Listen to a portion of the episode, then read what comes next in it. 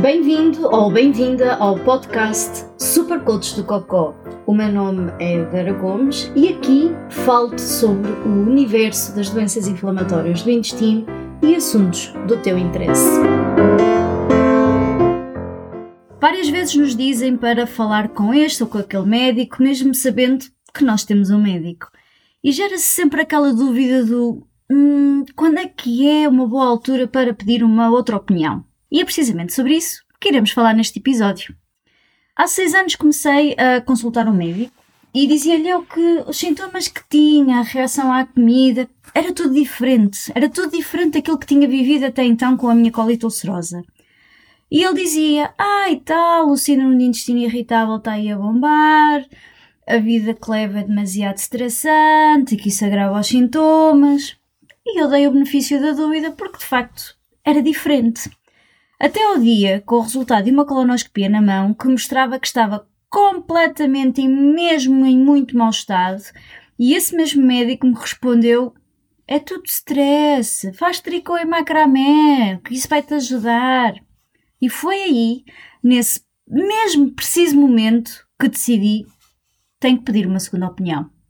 Nem sempre este processo de saber quando é melhor pedir uma segunda opinião é fácil. Por um lado, é preciso ter o diagnóstico, e ter o diagnóstico é uma arte que poucos dominam. E quando digo isto, quer dizer larga ao Google, que se não andaste na Faculdade de Medicina, dificilmente irás autodiagnosticar-te com algo próximo da realidade. E é claro, se mudarmos demasiado de médico, poderemos ter vários diagnósticos, para os mesmos sintomas, o que torna a coisa ainda mais complicada. Depois, por outro lado, se já temos diagnóstico, é preciso dar tempo ao tratamento para começar a ver resultados ou se é necessário ajustar. E claro, já sabemos que neste tipo de doenças um tratamento não começa a fazer efeito passado uma hora ou duas como se fosse uma dor de cabeça, não é? E claro que enquanto uma pessoa espera, desespera. Tentarei, contudo, dar-te assim algumas pistas para perceberes quando é que está uh, na altura de pedir uma segunda opinião. E digo-te isto com base na minha experiência pessoal, que obviamente vale o que vale, e porque ao longo da minha vida pedi várias vezes segundas opiniões. Aliás, a médica que me seguia em Portugal antes de eu me mudar eh, para a Bélgica e o médico que atualmente me segue aqui em Bruxelas foram ambos segundas opiniões que pedi. Portanto, quando achas que o teu médico perdeu algo ou que deixou escapar algo, pode ser, e esta é uma das razões mais comuns para se procurar uma segunda opinião.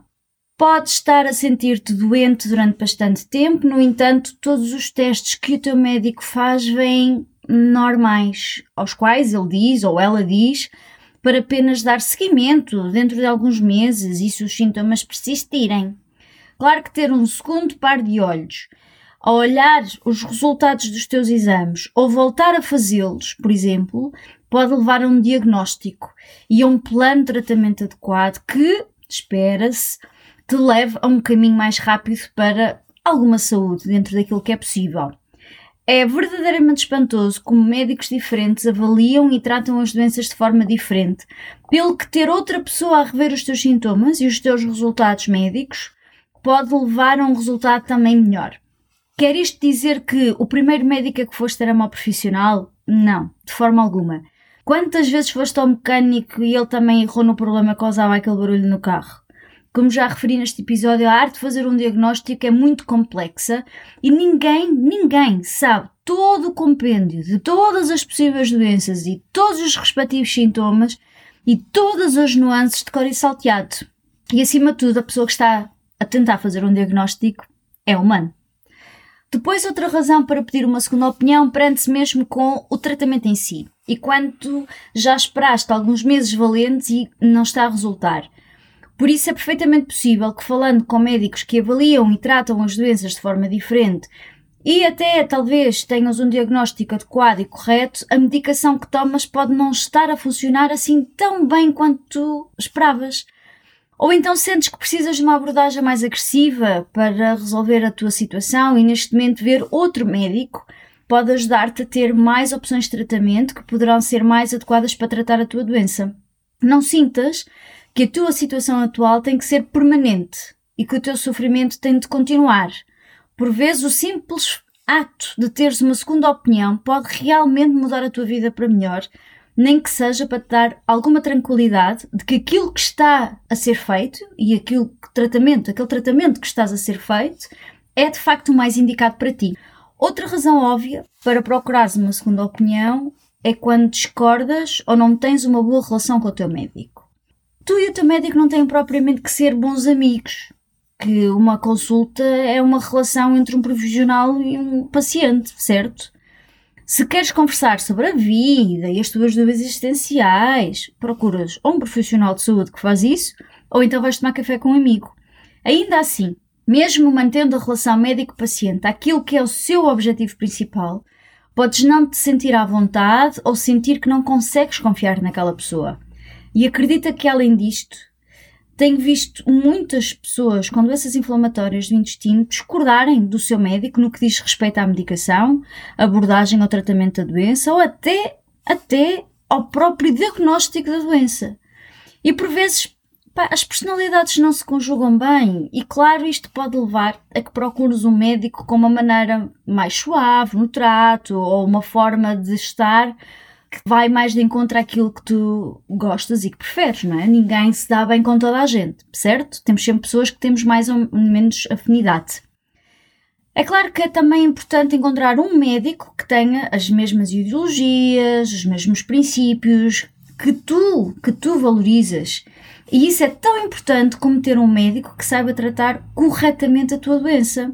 Por exemplo, eu valorizo um médico que seja racional, que acredite na ciência e no método científico e que me proponha opções que sejam devidamente baseadas na melhor evidência existente. Isto para dizer que é claro que, por vezes, o melhor médico da tua área não é adequado para ti e não há problema em continuar a procurar alguém que se alinhe com os teus valores. Ou seja, talvez o teu médico sugira ir para um tipo de tratamento e tu sintas que a tua doença esteja num ponto que esse tratamento não é necessário. Então, aí se calhar é sensato obter uma segunda opinião antes de tomar uma decisão tão importante para que possas explorar plenamente todas as opções, pesar os prós e os contras de cada uma e decidir se dás o teu consentimento para fazer esse tratamento ou não. Se fores como eu, poderás ter procurado uma segunda opinião apenas para a tranquilidade de, de saber que o teu tratamento atual está correto. É o que deve ser feito como também já procurei uma segunda opinião, porque claramente uh, havia ali qualquer coisa que não estava bem, não é aquela história que eu contei no início do episódio. Por vezes, ter uma segunda opinião traz tranquilidade e clareza ao processo pelo qual estamos a viver. E se esse for o passo extra necessário para dormir melhor à noite, porque sabes que estás a fazer tudo para ir na direção certa com a tua doença, pá, assim seja, segunda opinião.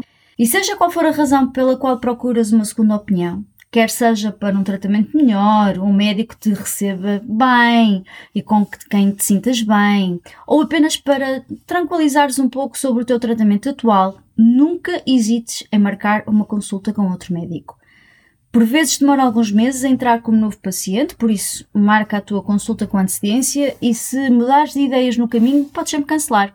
Todos temos direito ao melhor plano de tratamento que nos permita sentir no nosso melhor, mental, fisicamente, e por isso não deixes de procurar segundas opiniões, ou mesmo 3, 4, 5, até encontrares uma pessoa, um profissional de saúde, que, diga, que te deixe tranquilo e que digas sim senhor, gosto deste médico, confio, aqui que vou ficar. Lembra-te também que a certa altura terás que assentar arraiais com um médico, que ao longo do tempo esse médico vai conhecer melhor como o teu corpo reage e a que sinais ele deve estar atento, Garante-te que pedes segunda opinião porque queres ter a certeza do diagnóstico, do tratamento ou porque queres um médico em quem sentes que podes confiar e não porque estás em negação do teu diagnóstico e tens a secreta esperança de que o próximo médico que te irá ver te diga que afinal não tens nada.